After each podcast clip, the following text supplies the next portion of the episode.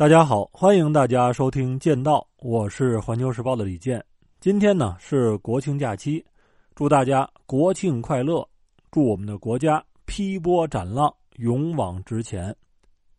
前几天呀，发生了一件大事儿，咱们没有来得及聊，今天就给它补上。什么事儿呢？就是俄罗斯通往欧洲的两条输气管道被炸的这个事儿。话说九月二十六号零点刚过。在靠近瑞典、深度达到几十米的波罗的海海底，发生了两次剧烈爆炸。随后，令世界震惊的消息传出来，说俄罗斯通往德国的北溪一、北溪二号海底输气管道的三条管线，在一天之内同时遭到损毁。后来呢，说遭到损毁、发生泄漏的一共有四处。结合瑞典方面监测到的海底爆炸。各方舆论就普遍认为，说这两条管道遭到了人为破坏。那么这件事的影响到底有多大呢？发生爆炸的这一天，乌克兰四地的入俄公投还没有结束。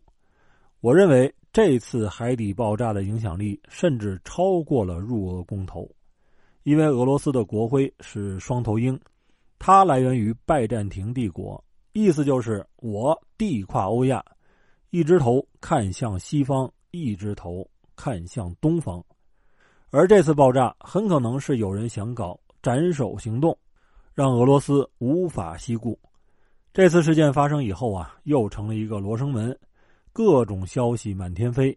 美方说在出事地点附近发现过俄军，俄方说在管道出事的前一天夜里。有飞行网站记录到了一架美军直升机在管道上空飞行，而相关的欧洲国家决定联合进行调查。那么，围绕这次海底爆炸有三大谜团，咱们呢按照难易程度来分：第一是怎么炸的；第二为什么要炸；第三是谁炸的。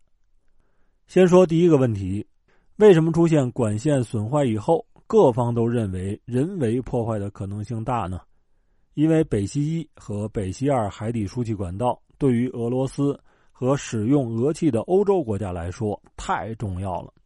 从冷战时期开始，苏联就向欧洲卖能源，考虑到成本，从苏联向欧洲输油输气最佳的路线就是经过乌克兰架设陆地管道通往西欧，但后来苏联解体。俄乌关系在这二三十年里边是不断的恶化。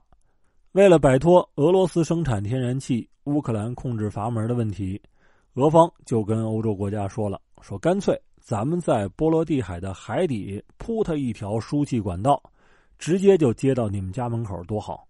虽然前期成本高一点，但是他不收过路费呀。”于是，全长一千多公里，从俄罗斯经过芬兰、瑞典、丹麦领海，通过德国的北溪一管道，就于二零一一年投入运行了。去年俄乌冲突爆发之前，北溪一号的天然气输送量达到了五百九十二亿立方米，占欧盟进口总量的百分之四十五。可以说，它是俄罗斯的摇钱树，也是欧盟的取暖炉。更为重要的是啊，它拉近了俄罗斯与德法这些欧洲大国的关系，大大改善了俄罗斯的地缘政治环境。后来因为俄乌冲突，这条管道于今年的八月停止供气了。而修北溪二管道是为了把给欧洲的输气量翻一倍。对于这件事儿啊，美国是跳着脚的反对，等于北溪二是修好了，但一直就没有运行。大家想想。对于这么重要的两条管道，具有几十年管道铺设经验的俄罗斯人，能不在安全问题上加倍重视吗？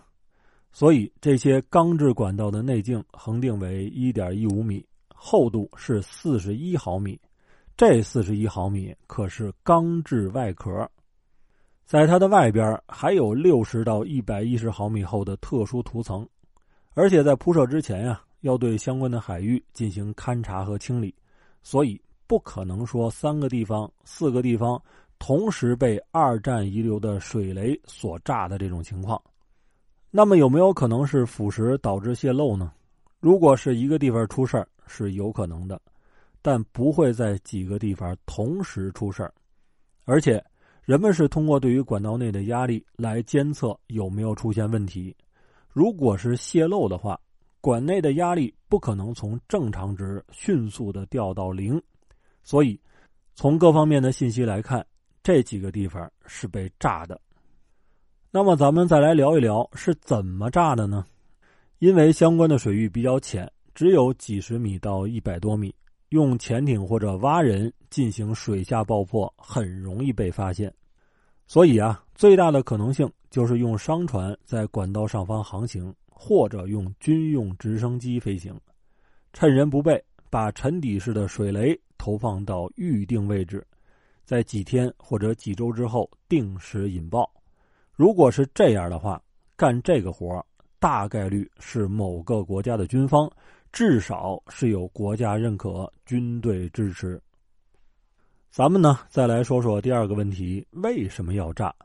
我觉得核心目的只有一个，那就是切断这条俄罗斯与欧洲之间的能源大动脉，让使用俄气的欧洲国家意识到，在短期内不可能再从俄罗斯得到天然气了，还不如死了这条心，从别的途径进口能源。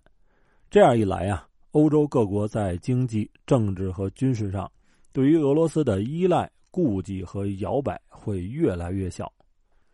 俄欧的冲突也有可能像脱缰的野马一样是不断加速，而向欧洲出口能源的国家会大赚特赚。最后，咱们来分析一下，有可能是谁炸的？有西方政客和媒体说是俄罗斯干的。是他想破坏欧洲的经济形势，但咱们想一下，俄罗斯用脚就能控制对欧洲的输气量，他为什么要在已经不输气的情况下动手去炸自己的管道呢？虽然说这几个月以来俄方态度强硬，但是几百年以来，俄国一直视自己为欧洲国家，它最重要的两个城市莫斯科和圣彼得堡都在欧洲。这次呢，对于乌克兰进行特别军事行动，也是为了自己在欧洲的核心战略利益。那么，他会挥刀切断自己与欧洲深度绑定的能源管线吗？如果脑子正常的话，应该不会。那么，有没有可能是欧洲内部的国家干的呢？比如说，一些态度激烈的反俄国家。为了断绝另外一些国家与俄罗斯进行能源合作的念头而痛下杀手，这种可能性啊是有，但是呢，他得有胆量承担俄罗斯和像德国这样国家的报复。第三种可能性就是美国和乌克兰，乌克兰因为与俄罗斯正在进行军事冲突，所以有人认为是他干的，也比较正常。而最有意思的犯罪嫌疑人呢？是美国。早在今年二月，美国总统拜登就曾经说了：“说如果俄乌冲突升级的话，北溪二号将不复存在。”美国中央情报局六月向包括德国在内的欧洲多国也发出过模糊的警告，说北溪一和北溪二未来可能会成为攻击的目标。不过，这个警告啊，并不具体，并没有说可能发动袭击的时间。地点和方式，但是从宏观方面来讲，美国是北溪二最激烈的反对者，甚至不惜为此与德国等国撕破脸。那么根源是什么呢？大家都知道，德国在制造业、对外出口和经济发展方面实力强劲，它的经济呀有三大支柱，其中之一就是从俄罗斯获取廉价能源。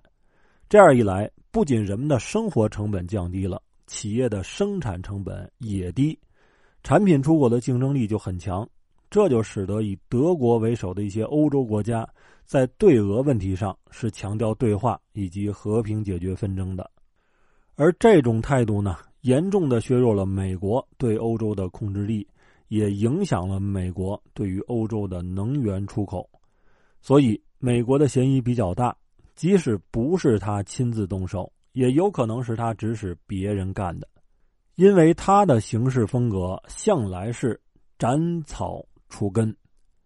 好，今天的分享就到这里，欢迎大家订阅《剑道》，让认知更深一点。